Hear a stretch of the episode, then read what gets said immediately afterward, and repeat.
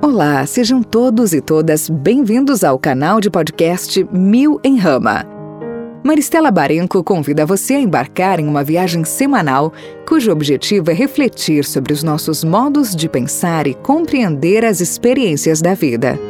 A nossa aventura reúne dois desafios: o de pensar temas que quase ninguém pensa e fala, como medo, dor, fracasso, depressão, luto e fazer isso de uma forma em que, ao final, estaremos sempre nos sentindo melhor do que quando chegamos.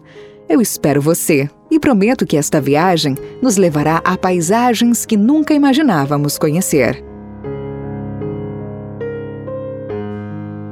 Olá, sejam todos e todas bem-vindos a mais um episódio do canal Mil em Rama de Podcasts. Um dos episódios que mais marcou as pessoas é o de número 6, intitulado O Resgate da Escuridão que Ilumina. Nele, eu falei sobre a cultura da iluminação artificial que ofusca as dimensões de escuridão. Hoje recebi um vídeo que me fez lembrar que havia uma segunda parte daquele de número 6 não menos importante que ele e que tem muito sentido nesse momento de quarentena e de pandemia.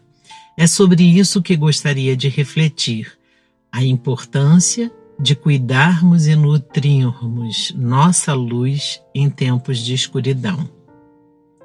Uma das imagens mais inebriante, fascinante e acolhedora que temos das memórias da nossa infância é o fogo seja o fogo aceso na cozinha no final das tardes, conjugado com um aroma que exalava pela casa e vizinhança da feitura do sagrado alimento, seja o fogo das brincadeiras, das fogueiras entre amigos, das tentativas românticas de assar batata doce em noites enluaradas, no tempo que ainda existiam vagalumes.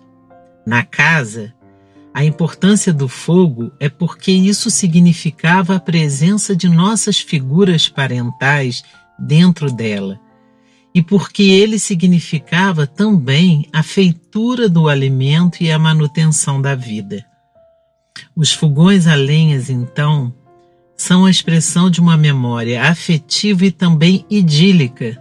Não é por menos que os alimentos cozidos ali são para nós muito mais saborosos. Expressão de antiguidade ou de uma vida simples, a verdade é que o fogo, dentro de uma casa, é uma imagem que toca a fundo a alma humana. É um ponto de luz que anuncia a vida.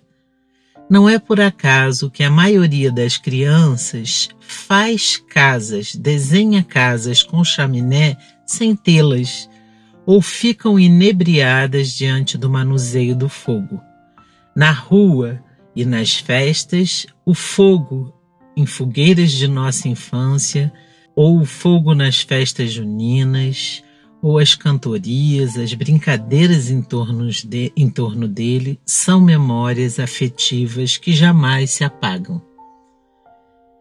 No clássico livro Walden, ou A Vida nos Bosques, de Henry Thoreau, um filósofo e poeta americano, ativista contra o desenvolvimento, um naturalista, em que o autor escreve em 1854 um tratado sobre o homem e a natureza, que eu recomendo porque ele é de uma imensa atualidade, mais especificamente um manifesto por uma vida livre, sustentável, sem impostos e sem exploração pelo trabalho, também uma vida como via filosófica e espiritual, enfim, em suas descrições de um viver na natureza, as passagens mais significativas são as que ele fala do fogo em sua casa.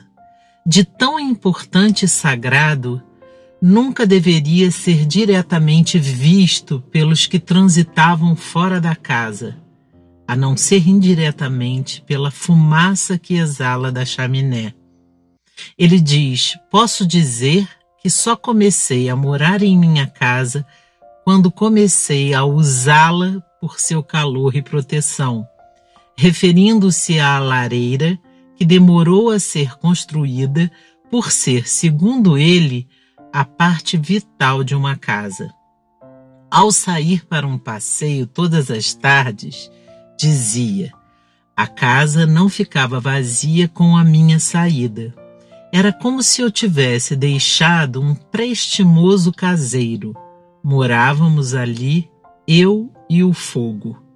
Ele ainda irá se ressentir em relação à invenção do fogão, pois, segundo Thoreau, escondia o fogo e senti-me, através do fogão, como se houvesse perdido um companheiro.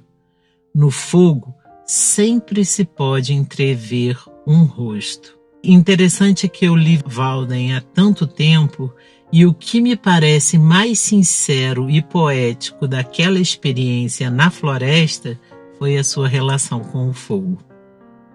Para a tradição tupi-guarani e para o xamanismo, o fogo não é um elemento da natureza ou uma energia ou um símbolo.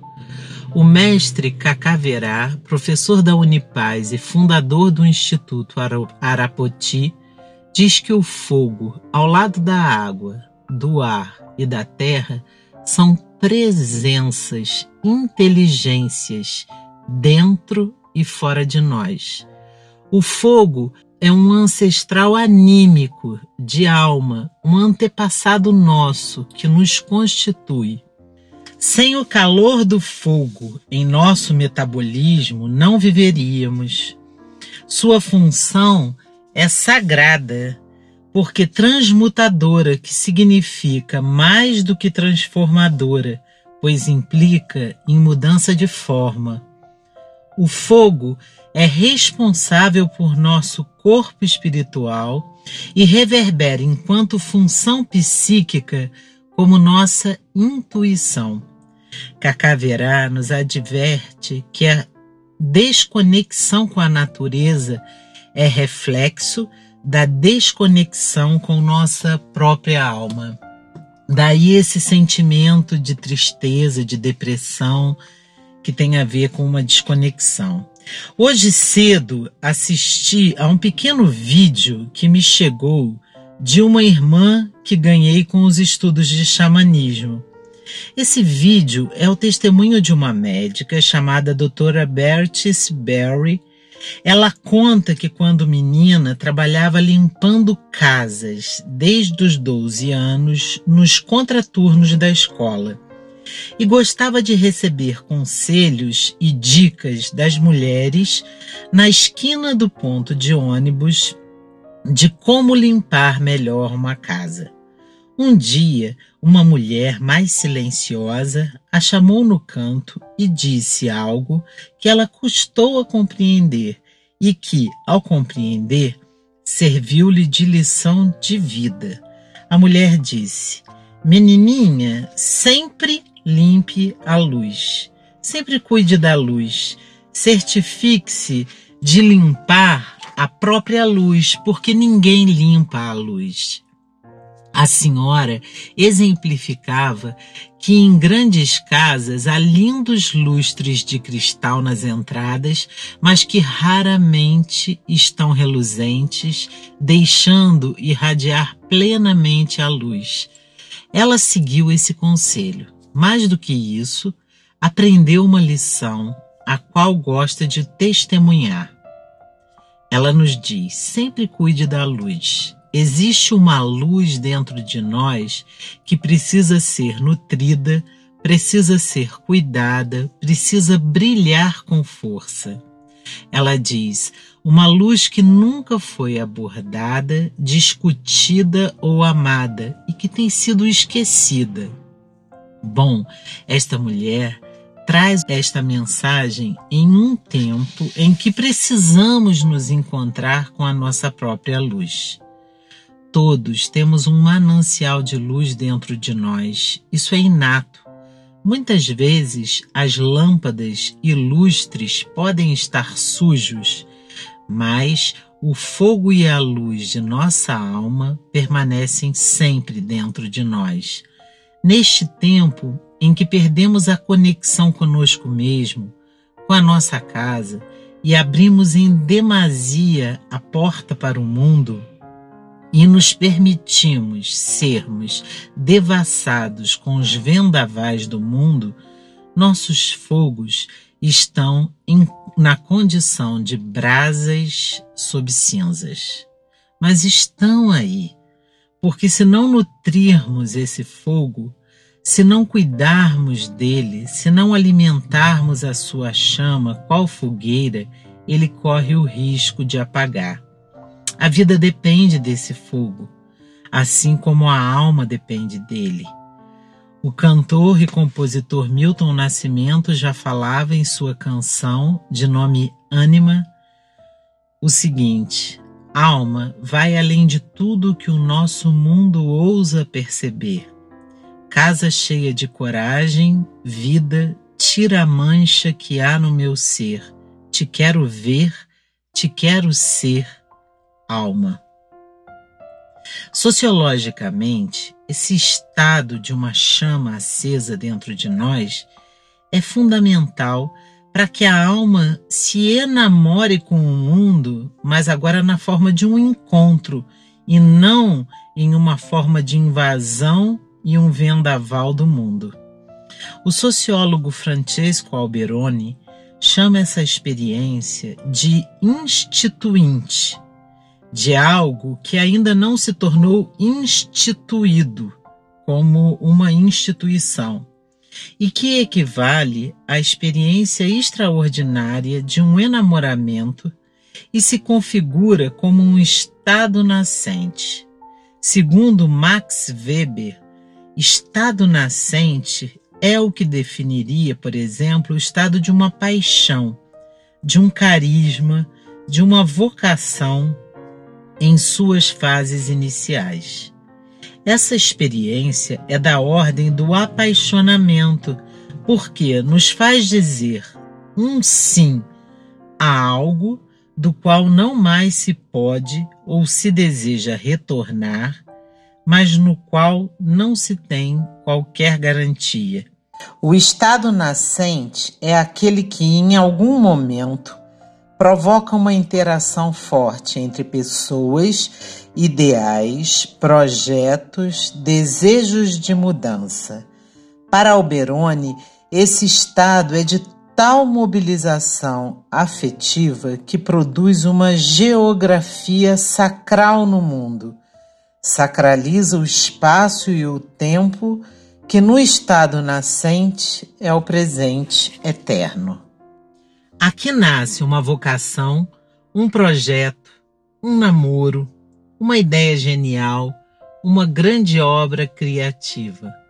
Mas, tal como ao nível existencial, aqui há um desafio gigante que ronda toda a experiência nascente é que todo Estado instituinte anseia por um processo de institucionalização. É o namoro que deseja virar casamento. É a vocação que se concretiza na profissão. É aquele movimento inicial que culmina na criação de uma instituição.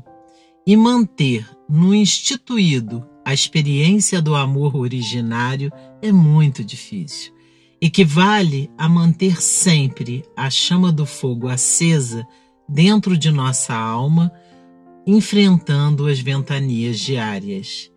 E às vezes o fogo, que precisa ao menos ser brasa ardente, fica sob um mar de cinzas.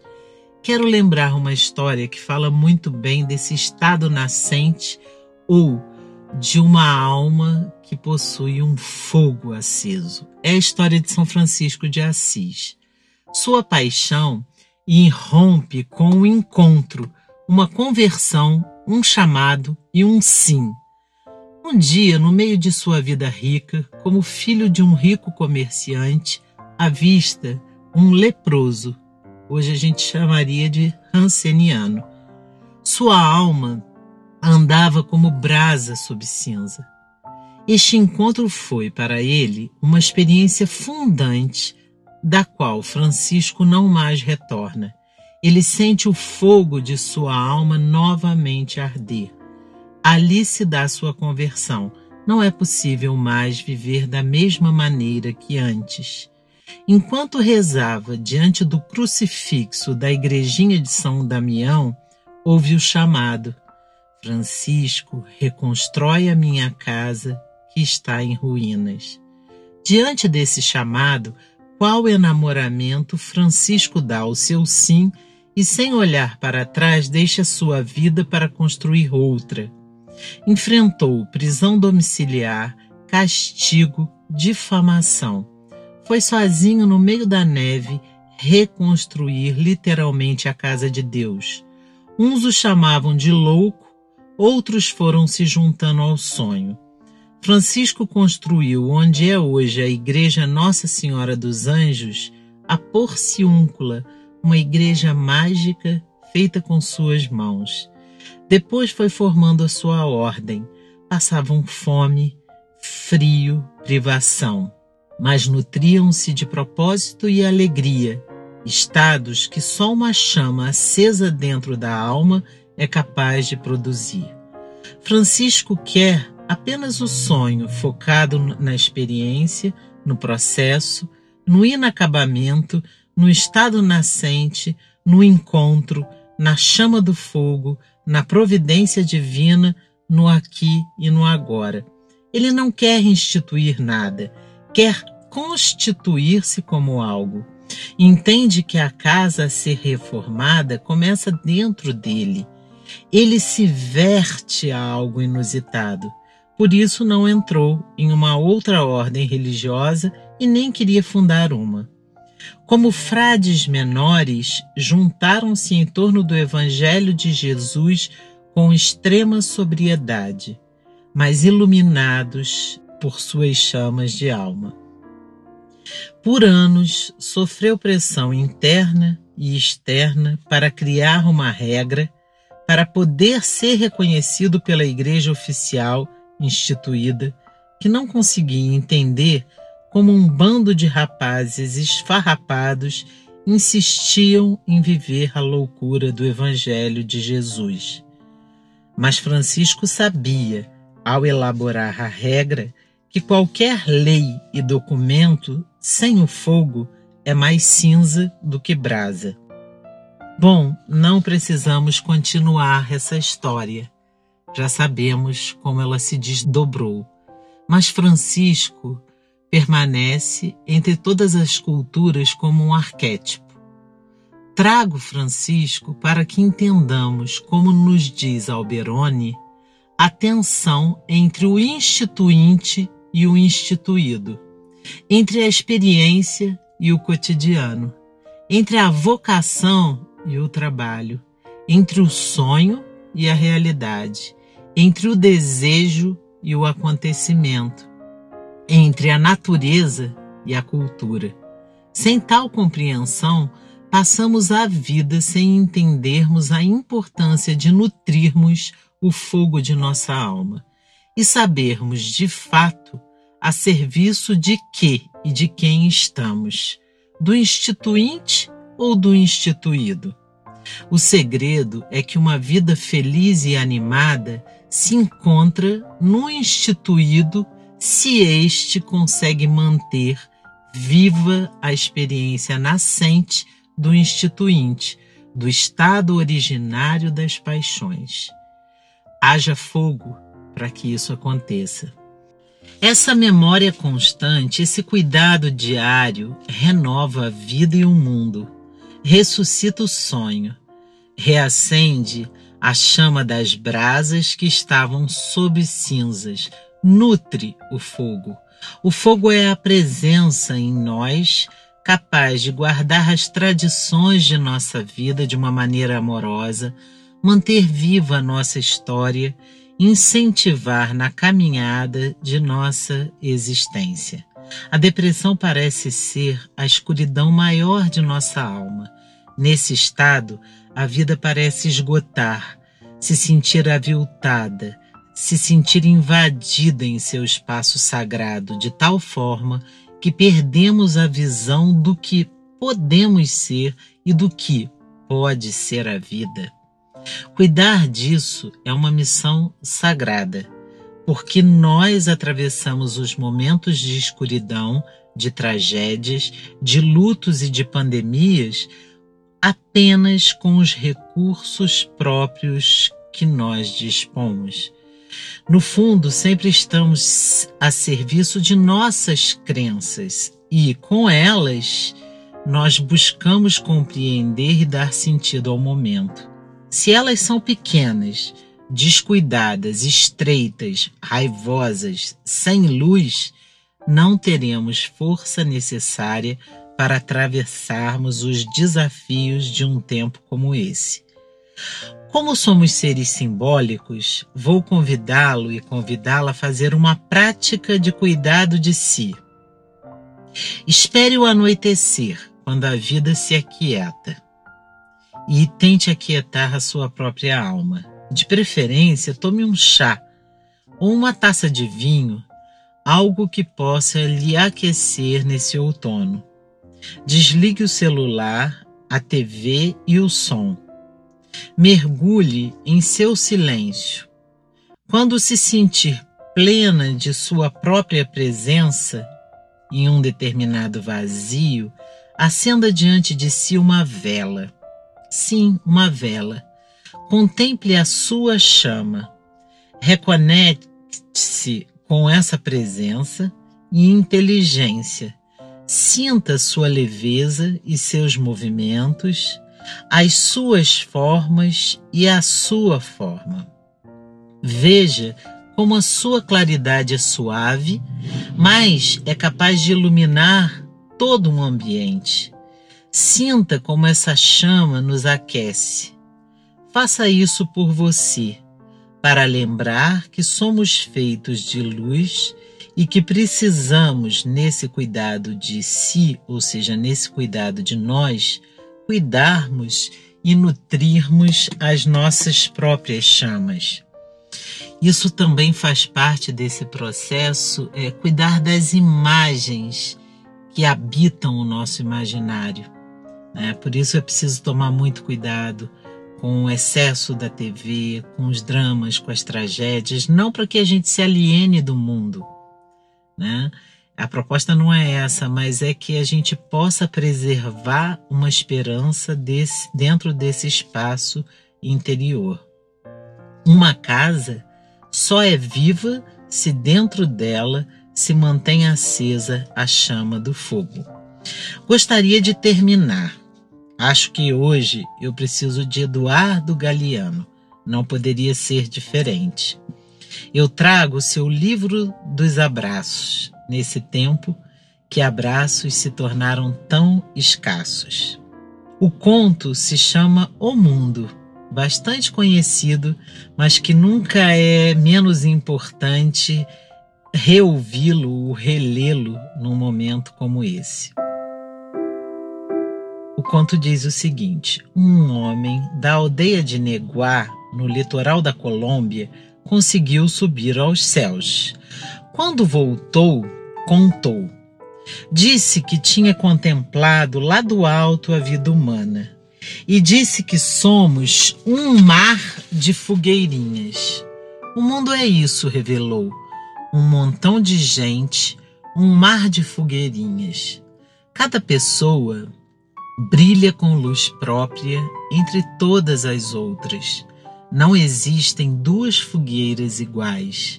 Existem fogueiras grandes e fogueiras pequenas, e fogueiras de todas as cores. Existe gente de fogo sereno que nem percebe o vento, e gente de fogo louco que enche o ar de chispas. Alguns fogos, fogos bobos, não alumiam nem queimam mas outros incendeiam a vida com tamanha vontade que é impossível olhar para eles sem pestanejar, e quem chegar perto pega fogo. Esse momento planetário reúne desafios grandes demais. Necessitamos de luz e de fogos bravos capazes de transmutar e iluminar esses tempos escuros e irradiar esperança. Cuide de sua própria luz. Um abraço e até semana que vem. Se você gostou da viagem e da paisagem de hoje, deixe seu recado. Se você tem perguntas e questões, compartilhe conosco. O que eu espero e desejo é que você esteja se sentindo muito melhor e mais potente do que quando chegou. Este é o objetivo deste trabalho. Até semana que vem!